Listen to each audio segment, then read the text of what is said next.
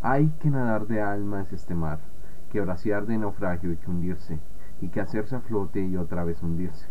Hay que mar sin barreras, sin horizonte, ni barco que esperar, que agarrarse a esta blanda tiniebla, a este vacío, que da vueltas y vueltas a esta agua negra que se resbala entre los dedos, que tragar sal y muerte en esta ausencia infinita de ti. Dulce María Loinas, siglo XX. Bienvenidos todos a un nuevo capítulo de podcast. Hoy en Conversaciones y Anécdotas, el tenebroso mundo de los naufragios.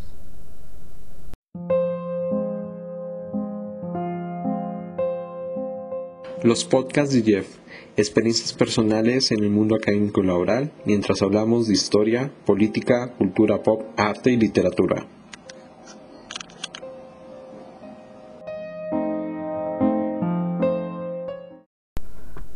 Bienvenidos a un nuevo capítulo de podcast. Hoy vamos a volver después de cierto tiempo, en la cual vamos a hablar de un tema muy interesante. Em, si bien en un inicio hay que dejar claro eh, ciertos aspectos, sobre todo conceptuales, para entender por qué este mundo de los naufragios es un tema, pues, entre eh, curioso, trágico, tenebroso y en algún, y en algún modo un tema de interés no solamente para el estudio de la arqueología subacuática, sino también para otro aspecto muy interesante, pero a la vez muy curioso, que es el tema del, del tanatoturismo o por qué el tema de los yacimientos, de los naufragios o lo que quedaron de aquellos barcos que se inundaron hace muchos años, es un tema de interés también turístico para ciertas personas, o sea, porque lo consideran un tanatoturismo, pero un tanatoturismo más tradicional, o sea, menos controversial que conocer pues, lugares un poco más tenebrosos, como qué sé yo, la casa un asesino en serie o, o un lugar donde vivieron, qué sé yo, un criminal de guerra, no, sino más un tema muy curioso respecto a a otro tipo de cosas. Es decir, em, por ejemplo, lo, sino algo más, sino más como un tipo de tanato, eh, tanatoturismo o turismo oscuro más tradicional o menos complejo, o sea, más, mm, si se puede decir mainstream, como por ejemplo, no sé, visitar un campo de batalla, un cementerio o en algunos casos que generan reflexiones acerca de, de ciertas de ciertos hechos eh, poco cuestionables para que no solamente quede en la memoria de las personas, sino para también tratar con, sino para hacer memoria respecto a, a estos hechos atroces para que no vuelvan a ocurrir y, por, y sobre todo para cuestionar eh, ciertas cosas, que es mm, por ejemplo el tema de los memoriales del holocausto o los memoriales de las víctimas del terrorismo de Estado en la cual lo que hace ese tipo de cosas no solamente recordar a las víctimas, sino hacer una reflexión acerca de que este tipo de cosas no vuelvan a ocurrir. Ya retomando un poco más el tema de los naufragios, es necesario tener en cuenta algunas cosas que es muy posible que, que no solamente vamos a abordar un poco la historia de este tema, de este tema sobre los naufragios, sino también vamos a tomar en cuenta eh, algunos apuntes eh, relacionados a cómo esto de los naufragios se convirtió en un tema de estudio o en un subestudio de la arqueología, eh, o más bien de esta ciencia que, como ya comentamos aquí, el tema de la arqueología subacuática. Pero también vamos a hablar un poco de esta fascinación de querer descubrir este tema de yacimientos arqueológicos, ya sea por temas de memoria o por o, simplemente o simplemente por, qué sé yo, eh, encontrar tesoros perdidos de los naufragios, porque recordemos que uno de los motivos detrás de todo lo que pasó con el descubrimiento de, de lo que fue el galeón San José, que es uno de los naufragios más importantes de Colombia, era simplemente descubrir, su, descubrir lo que estaba dentro, es decir, eh, piedras preciosas como esmeraldas, o incluso eh, incluso tesoros eh, o tesoros de oro y plata que eran los minerales que más extraían durante la época colonial. Así que ya teniendo en cuenta esto y que algunos de los apuntes que vamos a utilizar para el podcast de hoy, está basado en en este artículo, por no decir estudio, que se llama El turismo de los desastres, eh, con base en la experiencia, el turismo de los desastres, eh, con base en las experiencias de los tsunamis y los huracanes, que ese es un, bueno, ese es, eso es aparte, pero, pero sí el archivo que estaba buscando era diferente, que es de hecho eh, Turismo de Desastres de eh, Alberto Ricastro y Gonzalo Rodríguez, que son eh, dos investigadores acerca del tema del de el tanatoturismo, pero que ellos se enfocan más que todo en el turismo de desastres, como lo que son terremotos, desastres naturales y por supuesto pues el tema de los naufragios. Entonces es ese tipo de investigación ahí que también nos basamos un poco para entender o profundizar algunos conceptos relacionados con eso. Eh, otro tema que también es necesario abordar antes de empezar en sí el podcast es tener en cuenta algunos conceptos clave, que es por ejemplo el naufragio, que es como eh, que se puede entender eh, de alguna manera qué es, qué es un naufragio o su concepto en realidad.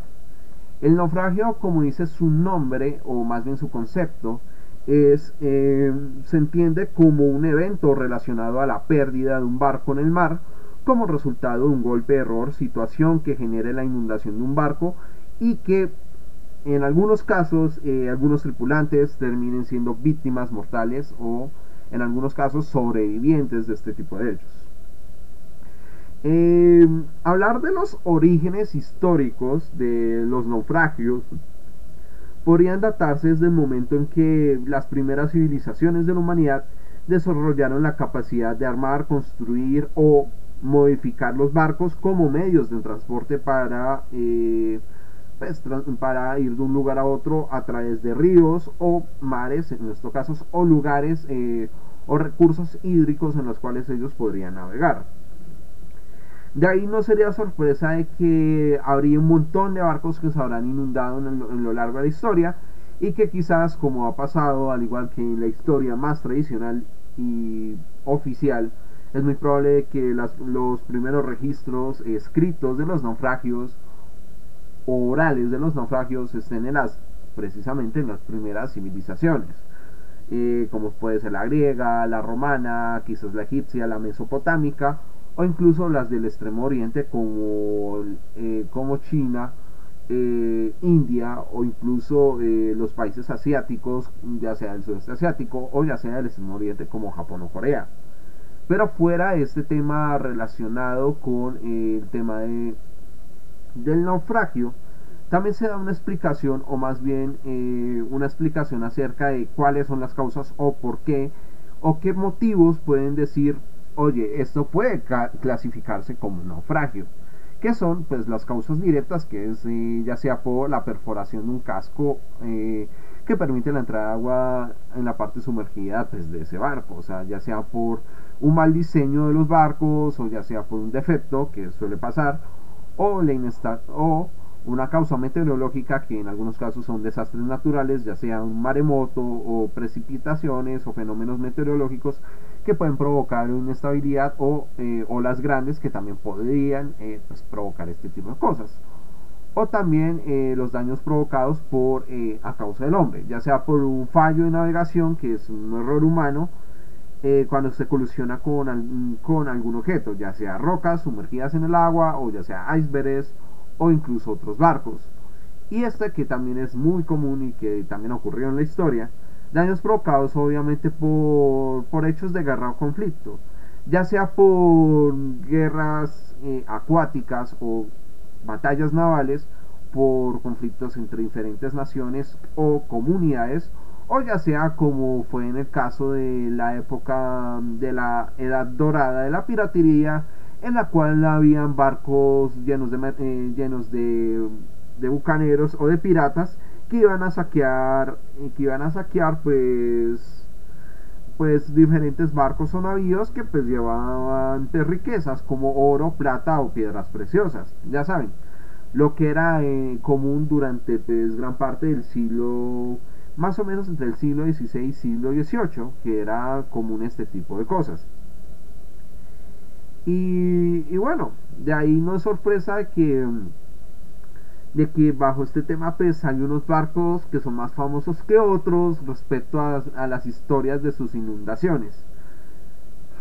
ya sea pues en los famosos tiempos de guerra que era pues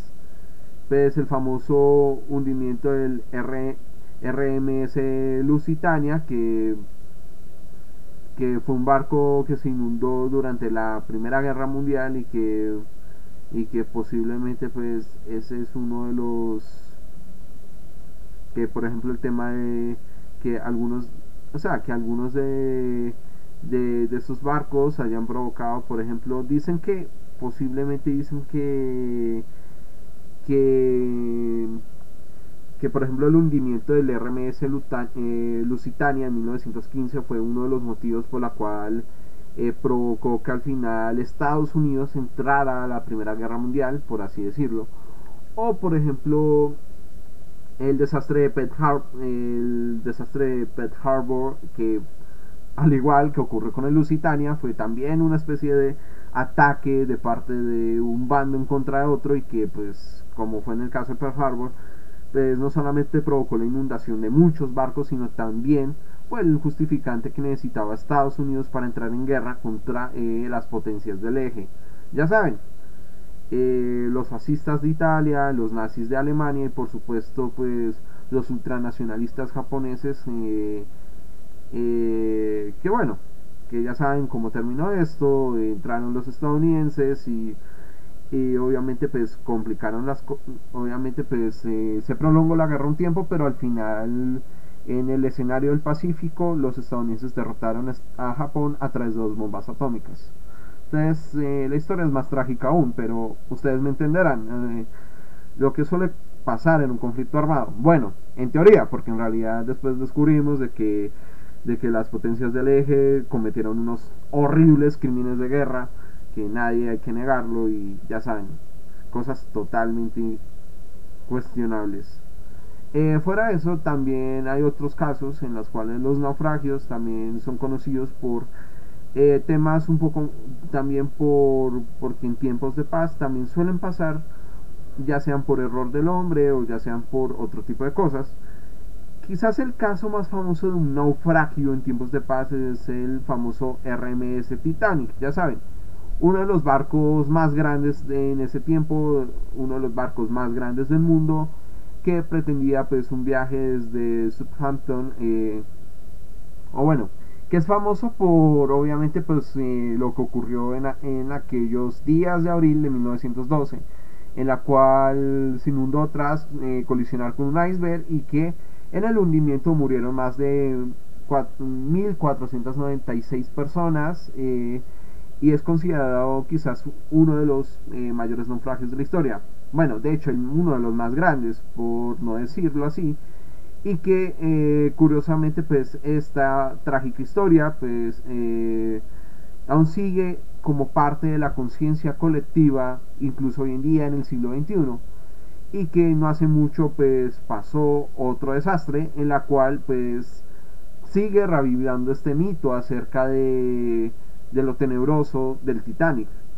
Y no solamente eso, eh, recordemos otros aspectos importantes de esta historia, como eh, la orquesta que dio su, su, última canción antes de inundarse en el mar, o por ejemplo de cómo al final la historia del Titanic inspiró eh, en la cultura popular muchas historias relacionadas con los naufragios y que para nadie es un secreto de que obviamente pues esta historia pues inspiró al al famoso director James Cameron para su historia del Titanic, o sea, la película de 1997 protagonizada por Leonardo DiCaprio y Kate, y Kate Winslet. Y por no decirte que también había mil películas relacionadas con esta historia, documentales y al día de hoy pues sigue siendo un tema muy importante e incluso hay museos dedicados a museos o exposiciones temporales dedicados a esta pequeña historia. Em, antes de volver respecto a este tema, es necesario también tener en cuenta de que pues esto no es, ha sido el único naufragio famoso, de hecho ya ha habido muchos en la historia, Pero eh, al igual que este, también hay otras historias un poco más... Eh, o sea, hay otro tipo de naufragios que también han llamado mucho la atención en estos años. Está, por ejemplo, el famoso Costa Corcodia, que era un crucero de clase... O sea, un crucero de clase alta eh, que en 2012 pues encalló en las aguas de la isla de Giglio en Italia y que que bueno no fue tan trágico como el Titanic pero sí que que dejó mucho que ver, eh, sobre todo el hecho de que uno de sus capitanes, en lugar de, ya saben, tratar de salvar la vida de personas, eh, prefirió salvar su vida y bueno, historias como alrededor de esto. También está el famoso Rainbow Warrior, que es uno de los buques insignias de la, eh, la ONG Greenpeace, que pretendía luchar contra el cambio climático y sobre todo contra los buques de petróleo y que posteriormente se supo que la razón del naufragio no se debe del todo a, a como se dicen, a, a un accidente, sino que de hecho fue un hundimiento provocado por agentes de inteligencia de Francia porque pues estaban interviniendo pues en los planes de, esta, de estas organizaciones de defensa. Y de ahí es que se han hecho bueno el ritmo eh, los si bien solamente hubo una víctima mortal, el caso del Remote Warrior fue un caso muy interesante porque al final eh, el gobierno de Francia y de hecho eh, la Corte Internacional de Justicia juzgó a, los responsables de este hecho y al final tuvieron que pagar por eso. Entonces ahí vemos un poco eh, este tipo de historias. Y otros que generan más en tema de misterios relacionados con eso, como por ejemplo los naufragios de del Triángulo de las Bermudas, por dar un ejemplo, o, o lo que pasó con el SS American, que es un famoso lujoso transatlántico que, que tiene una historia muy interesante porque después de que se volvió en un barco muy importante, posteriormente fue vendido por eh, algún empresario, bueno, más o menos no me acuerdo un poco la historia respecto a eso, pero se puede decir que la nave fue vendida a, privados y al final fue utilizado como, mm, qué sé yo, como un lugar turístico o, como un servicio de transporte para temas turísticos y que la última vez que y que la última vez que estuvo este barco pues naufragó en algún momento de, la historia, un 15 de enero del 94 que terminó que sufrió pues bueno eh, sufrió un, eh, un naufragio en las Islas Canarias y al final terminó, terminó convirtiéndose en un barco fantasma que estuvo en las costas de, de, este, este archipiélago, hasta cuando eh, pues, el barco desapareció eh, ya a inicios de la primera, o sea, en la década de 2010 y ya pues no se sabe qué pasó, no se sabe qué fue ese barco. A partir de aquí vamos a continuación a hablar acerca de la historia de los naufragios y algunos aspectos importantes de cómo esta historia terminó de alguna manera eh, siendo pionero a este tema de la arqueología subacuática.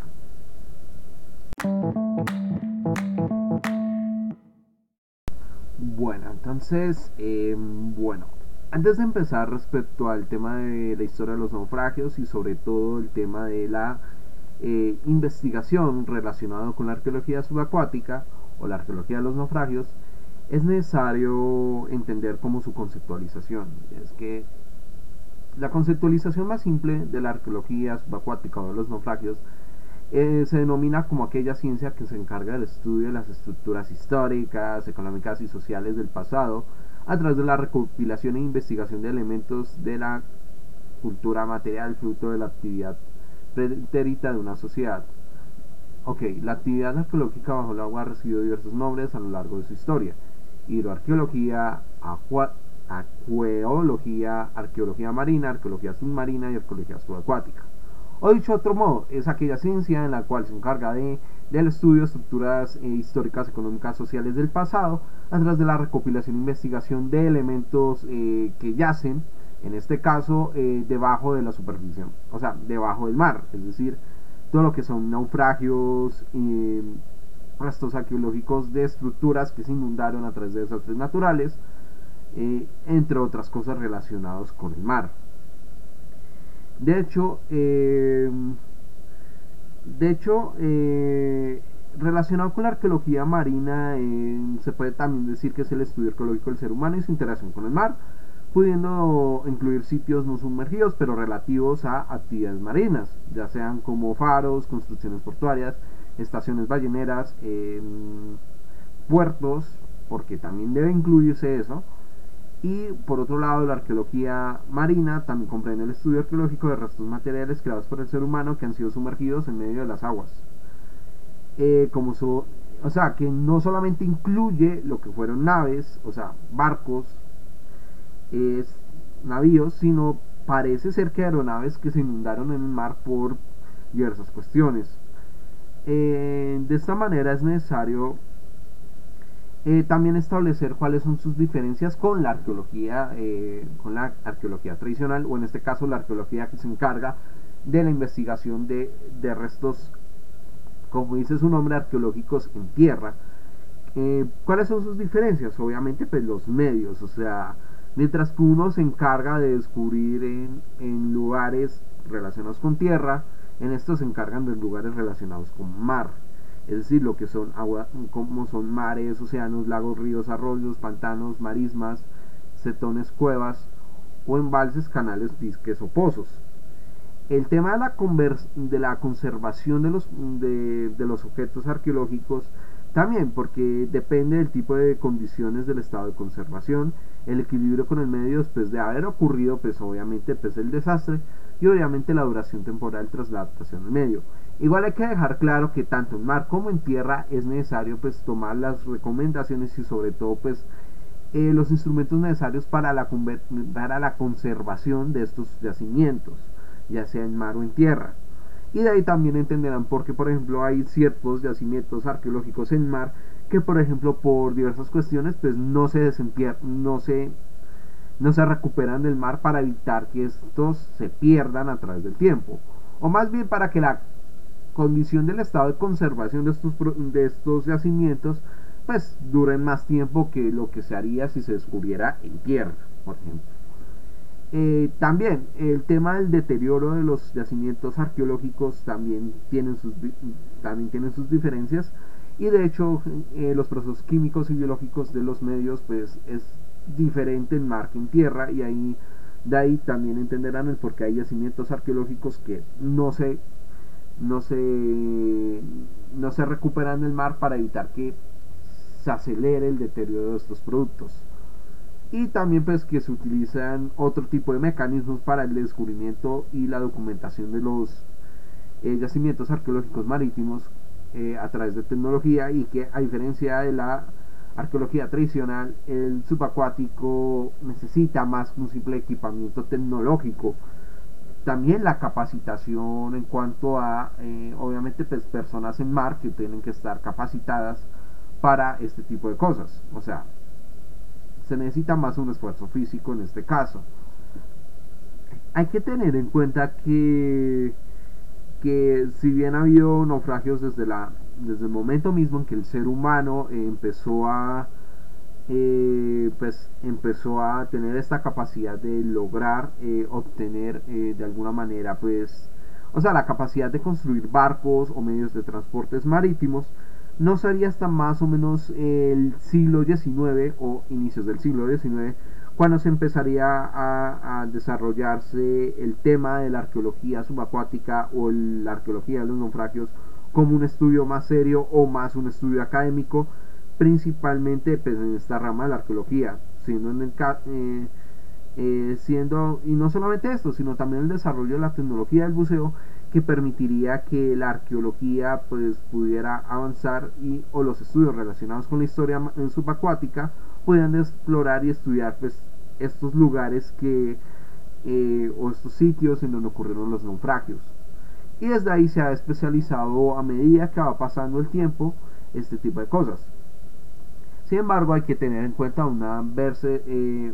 diversos antecedentes históricos. Eh, se dice que los antecedentes históricos relacionados con la arqueología subacuática ocurrirían durante la época del Renacimiento, es decir, desde 1490. Sin embargo, ya, sin embargo, ya había antecedentes anteriores, es decir, eh, desde la época de la antigüedad ya ha habido casos o registros históricos en los cuales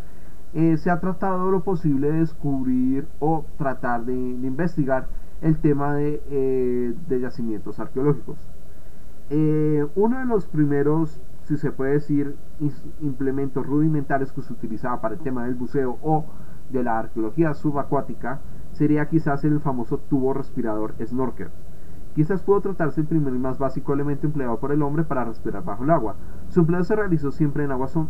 someras y las primeras referencias a su empleo se recogen vagamente a través de la, de la antigüedad clásica, principalmente del filósofo Aristóteles. Su empleo era común entre los urinatores romanos, quienes lo usaban como flotador en su extremo distal. Así lo ha demostrado algunos, eh, eh, algunos registros históricos, principalmente los del escritor eh, romano Plinio el Viejo, en quien en su obra Historia Naturalis, escrita en el, en el año 77, describe la utilización de, este tipo de elementos para fines bélicos. Y ya más, llegando más adelante a temas históricos, a temas históricos veremos cómo se desarrollaron estos elementos. Por ejemplo, el snorkel, eh, hubo avances tecnológicos de esto a través de, diversos, de diversos inventores, como por ejemplo Jerónimo de Ayanasi Beaumont, que en 1603 inventó un tubo simple con válvula purga, un doble con tubos conectados a un fuelle artificial, como para mejorar un poco este, en la utilización de este elemento. También Robert Flood contribuyó en, eh, sobre eh, avances pues, para también mejorar un poco el snorkel como una forma obviamente pues de, lograr obviamente pues eh, facilitar de alguna manera el descubrimiento o de alguna manera el tema de los de la arqueología subacuática. Si no era este tipo de elementos, pues, se utilizaba la forma más, eh, esta vaina que es la apnea, que es obviamente pues esta estabilidad natural del ser humano, que es contener la respiración hasta, hasta, un, hasta un nivel de profundidad que podía soportar el cuerpo humano. Que de hecho hoy en día también es un deporte extremo el tema de la apnea, pero también tiene que hacerse bajo eh, ciertos riesgos. De ahí, eh, de ahí hay un registro histórico acerca de diferentes eh, elementos que se han utilizado a lo largo de la historia para el tema de, el tema de, pues, de lo que es la historia de la arqueología subacuática. Ya hablamos del snorkel, también hay que hablar de la bolsa de aire, o sea, como una forma también de respirar bajo el agua o como eh, un tanque de oxígeno que permitía de alguna manera este tipo de cosas. Eh, que también tienen sus registros en la antigüedad, sobre todo en la antigüedad egipcia. Eh, también está la campana de buceo, entre otros elementos. Vayamos ya de una vez a lo que es, ya podemos decir que es el siglo XIX. Esta época en la cual ya se genera este periodo en la cual se da como los primeros pinos o avances para el tema de la arqueología subacuática. Eh, y obviamente pues diversos avances tecnológicos. Por ejemplo, eh, ya, es ya es a partir de aquí cuando se empieza los primeros hallazgos o las primeras recuperaciones de los artefactos subacuáticos. Por ejemplo, en el Mediterráneo, el denominado por los romanos el Mare Nostrum es también conocido como la cuna de la arqueología subacuática, porque los primeros eh, restos hallados para incorporar este tipo de cosas empezaron a través de las actividades de, en el territorio del Egeo a partir de 1868 y fueron eh, identificados como algunos eh, era obviamente pues eh, recipientes o grandes cajas en las cuales lo que hacía pues eran antiguos objetos del pasado que se utilizaban para pues obviamente pues temas de comercio. De ahí es que se hallaron diversos objetos, como por ejemplo el famoso Anticetera en 1900 o el Magdia en 1907, eh, que es obviamente pues el famoso naufragio de una de las eh, obviamente pues el naufragio del Magdia que es, es un sitio arqueológico submarino que se encontró en, ese año y que obviamente pues era un famoso que era obviamente un famoso eh, navío que se utilizaba eh, como para el comercio de parte de la antigüedad griega y que naufragó eh, a partir del siglo I antes de Cristo. Fue descubierto en 1907 eh, por los británicos y trabajado por Cousteau a partir de 1948. Entonces, sí, los, sí, los, los europeos, sobre todo los británicos y los franceses, se puede decir que fueron los pioneros, al menos de lo que se considera la arqueología subacuática moderna. Más adelante, ya para casi llegando a la, terminando la primera mitad del siglo XX, pues se descubrieron otros eh, yacimientos arqueológicos como es el pecio de Albenga, que fue encontrado en Italia y que se trata de un pecio romano correspondiente al siglo I antes de Cristo. También el pecio de Gran eh, que fue encontrado, que también eh, de, origen romano, fue hallado en lo que es en la costa de Marsella, eh, ciudad portuaria del, al sur de Francia, y que este corresponde al siglo II de Cristo. otros hallazgos arqueológicos subacuáticos Está, por ejemplo, el pecio romano, que, el pecio de Letitan, que fue encontrado en 1952 por el arqueólogo eh, francés Philippe Tillet, Y por supuesto el pecio de Yaciada, que es un pecio, en pecio de origen bizantino eh, del siglo VII, eh, hallado por Peter Todmorton en la, Todmorton en la isla homónima en lo que hoy en día es la ciudad turca de Bodrum. Eh, eh, este pecio, a diferencia de los otros, pues fue recuperado y hoy en día eh, hoy en día está en el famoso Museo de Arqueología Subacuática de Bodrum en Turquía. Sin embargo, lo que llamamos hoy en día la arqueología contemporánea o más la arqueología subacuática como, pues, si se puede decir, eh, como el primer caso de eh, arqueología o de, alguna manera el primer caso de lo que es de verdad eh, un yacimiento arqueológico subacuático sería el caso del naufragio de Gelidondia entre los años 50 y los años 60 sobre todo hay que tener en cuenta el famoso año 1960 que sería conocido como el primer caso de excavación arqueológica de un naufragio que marcó un antes y un después en la historia de lo que consideramos la arqueología subacuática sobre el tema de los naufragios. El gobierno de Turquía, junto con la Universidad de Pensilvania y sobre todo como resultado del trabajo del quien es considerado como el padre o más bien los padres de la de los padres de lo que hoy en día consideramos la arqueología subacuática es el arqueólogo estadounidense George Bash y sobre todo la arqueóloga británica eh, Honor Frost, que quienes inauguran eh, ya eh, los inicios de lo que hoy consideramos la arqueología subacuática. ¿Por qué es necesario mencionar el tema del pecio de Caledonia? Porque el pecio de Caledonia es uno de los, ya como hemos considerado, el primer yacimiento trabajado con metodología arqueológica hecho por estos dos arqueólogos. Al momento de su excavación se trataba por ahora de el pecio, es decir, el yacimiento arqueológico subacuático más antiguo que se tiene registro. ¿Por qué el más antiguo? Porque resulta que que porque resulta que este pecio era propiedad o al menos era de la antigua civilización fenicia del siglo III a.C. y que lo que se encontró acá eh, era obviamente pues famosos lingotes de bronce del tipo cuero bay junto a las cuales se encontraron otros mal formados y se pudo registrar pues diversos cargamentos y que al igual que otros yacimientos del pasado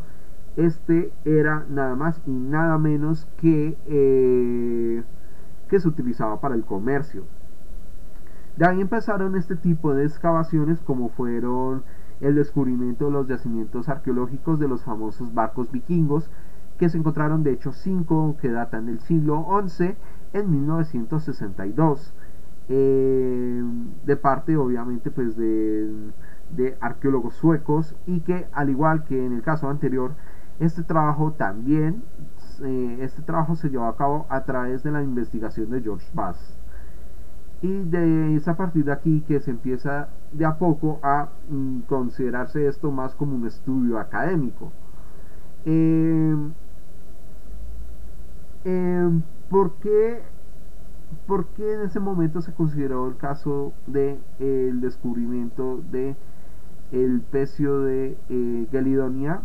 o Kelidonia como uno de los más famosos, como uno de los más antiguos? No sería años más tarde, quizás terminando la década de los 60, eh, arqueología subacuática, ¿no? Eh, submarina. Mm, no sería más. Em, no sería años más tarde el, el eh, no sería años más tarde, más o menos en finales de los 60, que se descubriría también en las costas de Turquía eh, otro yacimiento arqueológico que de un naufragio incluso más antiguo que el de los fenicios. Eh, eh, no, de hecho, quiero aclararlo, de hecho no sería a finales de los 60, de hecho sería en el famoso año 1984 eh, también, en las, eh, también en Turquía, en las aguas del distrito de Kasne de Antalya, el naufragio de Uluburun, eh, que se tomaría como el título el naufragio más antiguo del mundo, porque en este naufragio perteneció 200 años antes del naufragio de Gelinonia. El naufragio de Uluburun se escribe como uno de los mayores descubrimientos del siglo y las labores de excavación duraron pues mucho tiempo, se puede decir y que en estos encontraron vidrio, materias primas más antiguas, eh, todo como relacionado con eso. Eh, se dice que su naufragio ocurrió posiblemente hace 3600 eh, años y que se puede decir que que por ahora este yacimiento arqueológico en un inicio pues se pensó que, eh, que sus orígenes provenían de los fenicios, pero es muy probable que sea de la costa de Chifre o de la costa de Chifre y eh, es muy probable eh, que este barco tenga orígenes en, en, lo que hoy en día puede ser algunas de las antiguas ciudades como Biblios o Ugarit en las que hoy son las eh, hoy en día, sí, también puede ser que sean fenicios, pero, pero otros consideran que posiblemente este cargamento o este pecio sea de origen más de la famosa civilización micénica. Entonces hay un, hay un debate relacionado con este descubrimiento. Ah, por cierto, al igual que los yacimientos arqueológicos anteriores, también fue dirigido por George Bass. De ahí es que, de ahí es que en adelante pues, se han hecho diversos descubrimientos acerca de esto y de ahí no es sorpresa de que, por ejemplo, cuando, cuando el famoso Titanic, ya saben, el barco del que ya habíamos mencionado una y otra vez, eh, del RMS eh, Titanic, eh, de hecho es necesario tener en cuenta de que eh, de que este descubrimiento o el tema de lo que llamamos la arqueología subacuática es un tema que también le interesó a nada más y nada menos que a nuestro director James Cameron. Sí, eh, James Cameron, aparte de ser director y director, guionista, productor de cine y filántropo canadiense, también es un explorador marino y de hecho es una persona que también está interesada con este mundo de los naufragios. De ahí no es sorpresa de que la inspiración para Titanic no es algo simplemente una curiosidad, sino también es algo personal. Y de hecho hay que tener en cuenta, eh, también hay que tener en cuenta de que después de la inundación del Titanic no sería descubierto a través de, ya saben, un yacimiento, un yacimiento arqueológico subacuático hasta nomás entrando la década de los 80. De hecho, de hecho, si no estoy mal, eh, un, año un año después de los acontecimientos de, eh, del descubrimiento del naufragio del Ulumburun, se descubrió de hecho la ubicación exacta del Titanic. Y, y se dice que, años después James Cameron eh, pues contribuiría también a, a, diversas investigaciones relacionadas con este naufragio. De hecho, eh, de hecho, hoy en día el Titanic eh, sigue siendo de hecho, el Titanic eh, sigue siendo, eh, sí, de hecho la cubierta de los botes eh, no sería hasta 1985 en la cual se descubriría los restos del Titanic y su ubicación exacta. Es decir, un año después de los acontecimientos del descubrimiento del naufragio del Uluburun. De esta manera, pues,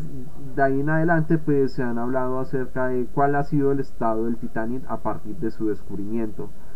y de hecho eh, hay que tener en cuenta de que esto se llevó a cabo a través de una expedición francoamericana dirigida por eh, Jean-Louis Michel y el Dr. Robert Bayard del Instituto de Oceanografía de Woods Hole. De ahí es que en adelante se han hecho posteriores investigaciones acerca de, pues obviamente, el descubrimiento o qué cosas nuevas nos puede traer el Titanic.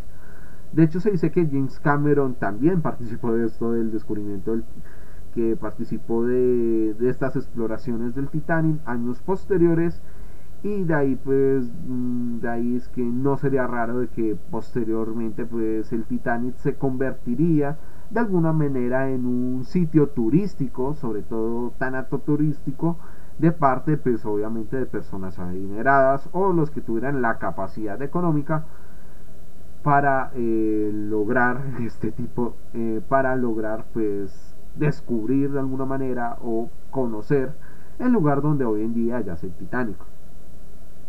A partir de más o menos este tipo de investigaciones o más bien eh, de este tipo de relato acerca de la historia de la arqueología subacuática, vamos a continuación o más adelante vamos a hablar acerca de cómo los naufragios se convirtieron en un sitio turístico o más que todo en un tema relacionado con el tanatoturismo o el turismo oscuro.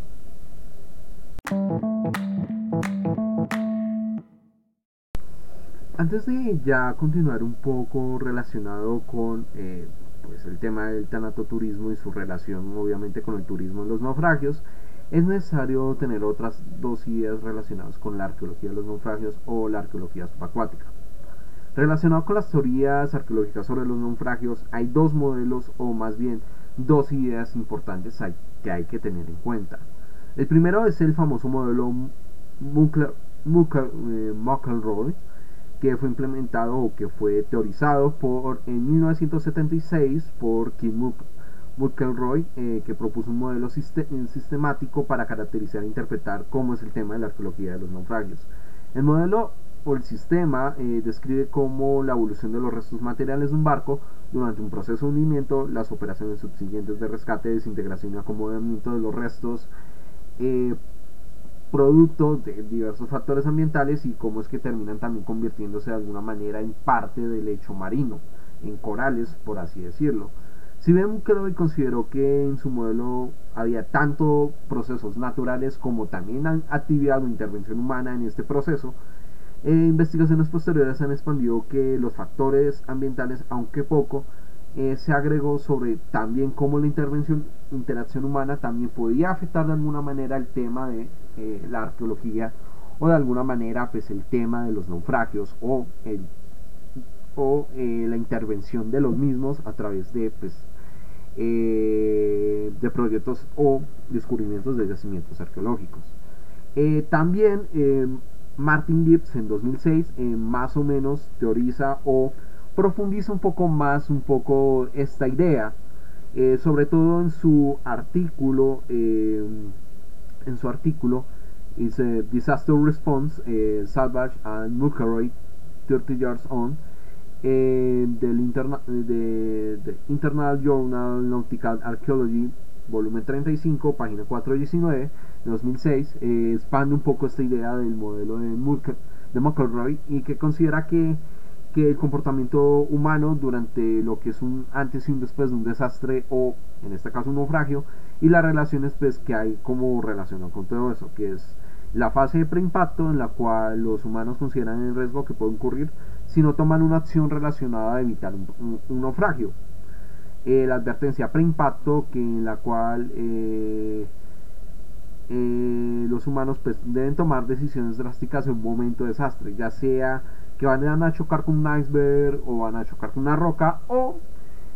cuando son obviamente pues están en medio de un conflicto naval o de un saqueo de parte de piratas. Y aquí ya es cuando a partir del impacto y lo que ocurre después de esto es, ya es lo que genera pues todo lo relacionado con un naufragio, el post-impacto. En la cual pues todo lo relacionado en cómo tienen que hacer los sobrevivientes para regruparse y por ejemplo salvar sus vidas o los pocos bienes que necesitan salvar o realizar reparaciones. Y en caso de que no se pueda pues todo lo que es como relacionado a el abandono del barco y por supuesto pues eh, como lo relacionado a qué pasa después de un naufragio, más o menos el rescate, eh, pérdidas materiales, en algunos casos pérdidas humanas, depende del tipo de desastre y etcétera, etcétera. Es a partir de aquí que ya vamos a ya ahora a hablar acerca del tema del tanatoturismo y su relación con el turismo de, el turismo de los naufragios. En el artículo 2009 eh, para la revista eh, gallega o gallega de economía, eh, nos habla un poco acerca de turismo de los desastres y por qué y una aproximación a la explotación turística del desastre en, en, en este caso profundizan muchísimo en un lugar en específico que es la Costa de la Muerte o la Costa de la Muerte que es un apodo que se le da a un a, un, a una región costera del noreste de la península ibérica, eh, sobre todo lo que es la provincia de Coruña, eh, que hace parte de la comunidad autónoma de Galicia, es decir, los gallegos. Este porque es conocido, o antes de que vayamos a abordar el por qué es conocido este lugar, primero es necesario tener en cuenta algunas conceptualizaciones relacionadas con esto. ¿Y qué es? Pues obviamente es necesario tener en cuenta el tema del, del tanatoturismo o el turismo oscuro. Eh, para el tema del turismo oscuro es necesario tener en cuenta a dos autores, a Seaton como a Lennon y a Foley, eh, que ambos eh, sostienen que el, el tanatoturismo o el turismo oscuro es, es un viaje turístico por zonas consideradas que despiertan sentimientos eh, negativos o,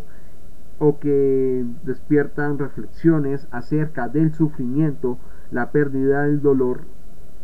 eh, de estos de este tipo de hechos, para que la gente reflexione sobre ellos, o sea, reflexionen para que estos no vuelvan a ocurrir. De ahí es que el tema del tanatoturismo, eh, o al menos la clasificación del tanatoturismo, abarca un conjunto de actividades que, o de lugares que están marcados por eso, por ser lugares eh, relacionados con la pérdida, con la muerte, con hechos macabros y sobre todo por cómo en algunos casos se mostró quizás lo peor del ser humano frente a sí mismo y su entorno. De ahí es que Lennon y Foley clasifican el tanatoturismo en, las, en los siguientes aspectos. Eh, campos de batalla, que son como relacionados con conflictos bélicos, y al mismo tiempo de cómo conflictos bélicos eh, relacionados por hechos trágicos relacionados con la guerra, que es mm, Gettysburg, eh, Hiroshima, el puente de Boyacá también podría ser un turismo relacionado con campos de batalla, o sea, o sea, es algo más común. O el monumento a los caídos de Pearl Harbor, por ejemplo. También está el turismo del cementerio, o sea, otra clasificación que es relacionado con lugares relacionados con el cementerio. ¿Qué está? Pues el cementerio, como por dar un ejemplo, pues está y que es más un tema simbólico relacionado con un tema más espiritual. De ahí hay pues campos santos, pueblos fantasmas, grandes cementerios nacionales, entre otros. También está, el eh, también está el turismo de los desastres, que es como relacionado con terremotos, tsunamis, como por dar un ejemplo. El huracán Katrina usualmente es como el caso más emblemático relacionado con esto. Obviamente pues el turismo de cosas sobrenaturales que creo que necesita un abordaje propio entonces no voy a profundizar mucho sobre este tema. El famoso turismo de, pues, de los crímenes de guerra, es decir, lo que es como relacionado con el holocausto en este caso,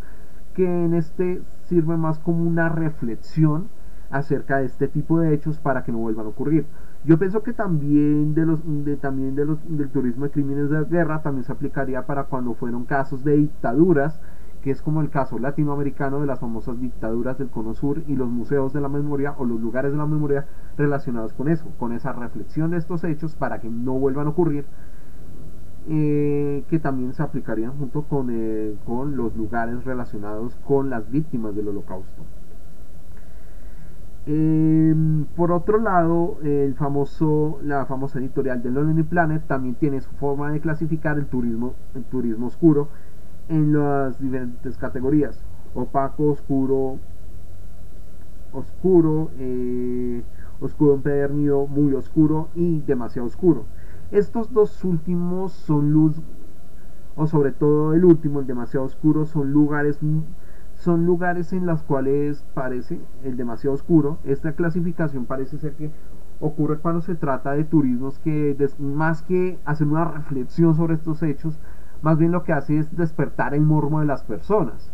Y es aquí cuando pues cosas como por ejemplo el museo relacionado con, con un mafioso, un asesino en serie, o en casos más paila como el museo de la tortura medieval, se clasifican en este, en este tipo de categorías. Y es aquí ya cuando más que ese tipo de reflexiones, más lo que despierta el morbo y los aspectos más, más extraños del ser humano. Eh, de ahí ya retornando al tema de los naufragios, eh, ¿por qué el tema o por qué, por ejemplo, el caso de estudio que abordan estos autores acerca de la costa de la muerte? o también conocido como también conocido como, como esta región costera del noreste de la península ibérica en Galicia es considerado un lugar de tanatoturismo o por qué lo abordaron de esta manera. Eh, resulta que, de que este lugar es considerado un lugar de turismo oscuro debido a que este lugar ha ocurrido diversos, eh, diversos naufragios a lo largo de su historia pero que están registrados principalmente a partir del siglo, a partir del siglo XVI, en las cuales ha habido diversos naufragios, a lo, ha habido registro de diversos naufragios a lo largo de la historia. No obstante, no sería a partir del siglo XX, eh, principalmente en la década del 20, de 1920, en la cual adquiriría el apodo que se conoce hoy en día como la Costa de la Muerte no solamente por una antigua leyenda muy común de esta región, sino también por lo que volvamos a insistir acá. Es un lugar que es famoso por ser un lugar en la cual ha habido diversos naufragios y que esta costa es compartida, eh, la costa eh, de la muerte es compartida con diversos municipios de del territorio gallego, que son Puente Sesco, Cabaña de Bergatiños, Lague, Vimianzo, Camar, Camariñas, Mugia, Corcubión, C, Finisterre, que es quizás este lugar donde más ocurren los naufragios, Numbria y Sas. Eh, de ahí, uno de los casos más famosos de los naufragios que han ocurrido en, eh, en la historia de esta costa es lo que ocurrió con la tragedia del Serpent, el HM Serpent, que fue un crucero de tercera clase de la Royal Navy, de la Royal del Reino Unido y que en este lugar fue cuando en, lo que hoy es Camariñas fue un lugar donde murieron 172 personas en este lugar y que hoy en día es uno de los lugares turísticos de la región. También se destacan otros naufragios del lugar que son el el SM Capitan, el Green Liverpool, eh, uno de los 25, los 25 barcos de la Armada Española que se inundaron en 1596, el, el, Green, el Great Liverpool, que ya lo habíamos mencionado, que es considerado por algunos como el pequeño Titanic porque se hundió en 1846, el famoso el North Atlantic, que es un buque alemán que también se inundó en las costas de Camariñas, eh, entre otros barcos que se inundaron a lo largo de la historia. Quizás el tema más reciente de quizás el tema más reciente de un naufragio o de un desastre fue lo que ocurrió con el desastre del Prestige, que fue nada más y nada menos que el naufragio de un barco, de un buque petrolero, que ocurrió en 2002, un 13 de noviembre, y la cual al partirse por la mitad no solamente provocó un naufragio, sino también provocó una de las quizás de una de las quizás de las catástrofes ecológicas más devastadoras de España eh, y quizás de Europa. De ahí, eh, de ahí es que estos eh, autores hablan un poco acerca un poco de, de por qué este lugar es considerado un ejemplo adecuado acerca de lo que consideramos tanatoturismo o turismo oscuro. De ahí ellos hacen un análisis muy interesante acerca cómo entre el periodo entre, el 2000, entre 1999 hasta 2007 eh, había un incremento del turismo relacionado con este tipo de hechos y lo hacen ya sea por eh, tasando un poco el número de hoteles que ha habido en la comarca de la Costa de la Muerte durante estos años o incluso los ingresos de los turistas eh, relacionados de cómo esto ha ampliado de alguna manera el PIB o este tipo de cosas. Por lo que yo recomiendo de manera personal que pues ustedes mismos eh, eh, lean este artículo interesante de los de acerca del turismo de los desastres de 2009 de Alberto Ricastro y Gonzalo Rodríguez Rodríguez para que miren una ojeada acerca de cómo de alguna manera este caso eh, permitió de alguna manera mm, eh, promover el turismo en el lugar, así sea un turismo oscuro. Y como estos también, no sé qué tanto ha cambiado en, no sé, casi, casi 15 años desde que, desde este artículo, pero es muy probable que se haya ampliado de alguna manera los paquetes turísticos relacionados con este lugar. Eh, y no solamente es el caso de esto, sino que también he mirado diversos artículos en las cuales pues también recomiendan de, cómo hacer turismo, de buceo en naufragios, qué recomendaciones se tienen que hacer relacionados con eso, qué personas tienen que estar capacitadas con eso y entre otras cosas. Por lo que pues hay muchos, hay mucho turismo relacionado con, con esto de, pues en este caso de los buceos que creo que es como el, menos peligroso relacionado con temas turísticos porque acá te enseñan lugares de pues, de naufragios en profundidades un poco más no tan profundas como el del Titanic que al ser uno de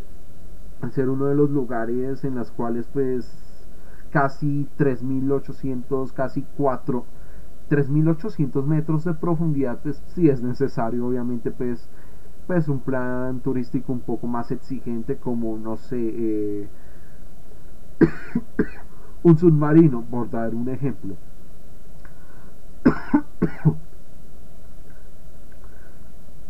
si bien no hace poco eh, hubo una tragedia del Titanic relacionado con este tema del submarino en la cual hubo una tragedia y que no voy a planearme mucho sobre el tema pero que sí es interesante como a pesar de todo esto, pues igual el Titanic seguirá siendo un, un atractivo turístico para las personas que quieren conocer un poco más que todo la historia, sino más bien cómo terminó el Titanic y, y que no, no quiero sonar un poco, no quiero sonar como un poco alarmante, pero es muy probable que esta tragedia también va a generar de alguna manera un cierto interés de parte de la gente para seguir investigando y conociendo el Titanic. Entonces, sí, la historia del Titanic seguirá, seguirá viva a pesar de este tipo de tragedias. también, eh, también esto también, mm, en el caso latinoamericano, pues algo he escuchado acerca de ciertos desastres como en Chile, en Argentina, en México, que posiblemente sí hay cierto turismo relacionado con turismo subacuático, relacionado con eh, ciertos naufragios. Y la verdad no me sorprendería que en algún futuro eh, eh, también hay memoriales de naufragios que se le hicieron sus homenajes en ciertos territorios. Por ejemplo,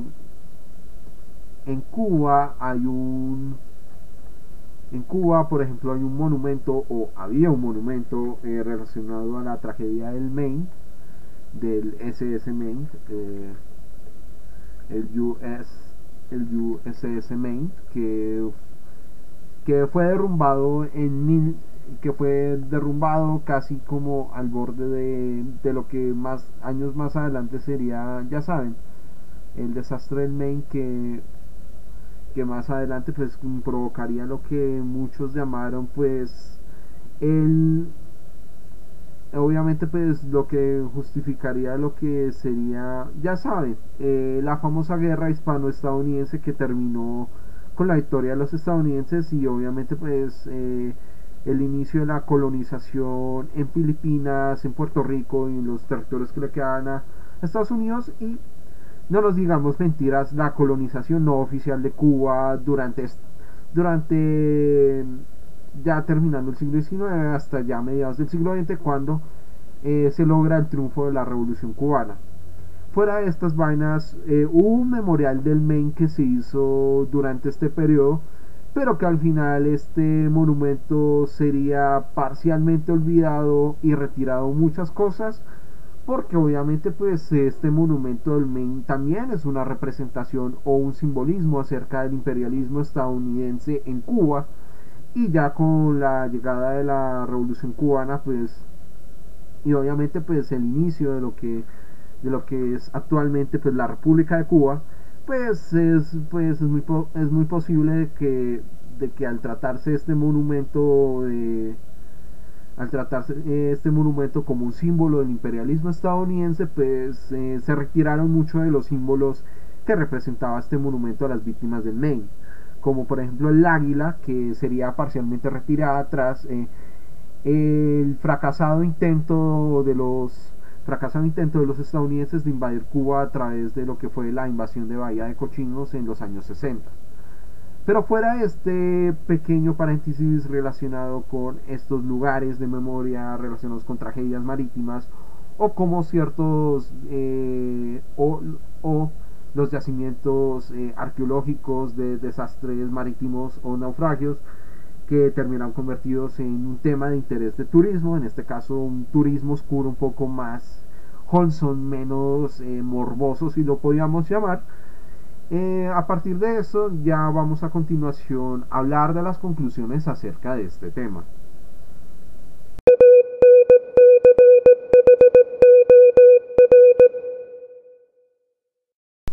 Y bueno, yo creo que cómo podríamos terminar el tema de este podcast, creo que este tema, siento que hay cosas que dejé en el tintero claramente porque siento que es un tema interesante, pero al mismo tiempo siento que falta mucho como por averiguar, o sea, mucho como por investigar relacionado a sobre todo sobre todo el tema del turismo de los naufragios, o sea, qué tan a nivel académico podríamos eh, poder investigar sobre el tema. Porque si bien se considera un tema de tanatoturismo, no es como o sea, no es como un turismo como más dark, si lo podríamos decir, pero sí es un tema interesante el tema de los naufragios, como un tema de investigación histórica. Bueno, un, tipo de, también como un tipo de arqueología más extreme, o sea, más extremo, relacionado con eso. Y, y la verdad, pues también pretendía con este tema, eh, también pretendía con este tema eh, de alguna manera pues abordar otros temas o sea abordar otros casos de naufragios históricos que no necesariamente tenían que estar como relacionados con el Titanic de hecho estoy esperando algún día eh, poder hacer un podcast en el cual hablamos hablaremos más en profundidad del Titanic de cómo eh, terminó siendo un tema de, interés y obviamente de impacto a la cultura popular no solamente de la gente del siglo XX, sino incluso hoy en día en el siglo XXI que ya, ya se sabe qué fue lo que pasó con el Titanic, ya se sabe que ha sido, eh, ya saben, todo eso eh, relacionado con el Titanic, los pasajeros, eh, qué pasó años después, porque se demoraron hasta 1985 para su eh, para descubrir el punto exacto donde ocurrió o donde terminó el Titanic tras su inundación. Y, quería también profundizar otros casos, como por ejemplo eh, otros naufragios históricos. De hecho, muy pocos sabían de que, por ejemplo, el Cabo de Gelidonia, es decir, el naufragio del mismo nombre, fue lo que contribuyó a lo que hoy en día llamamos arqueología subacuática o como el Lulimburún, que fue un año antes del, del descubrimiento del, del, yacimiento del Titanic, de la ubicación del Titanic, es considerado hoy en día quizás el naufragio más antiguo que se ha encontrado hasta ahora.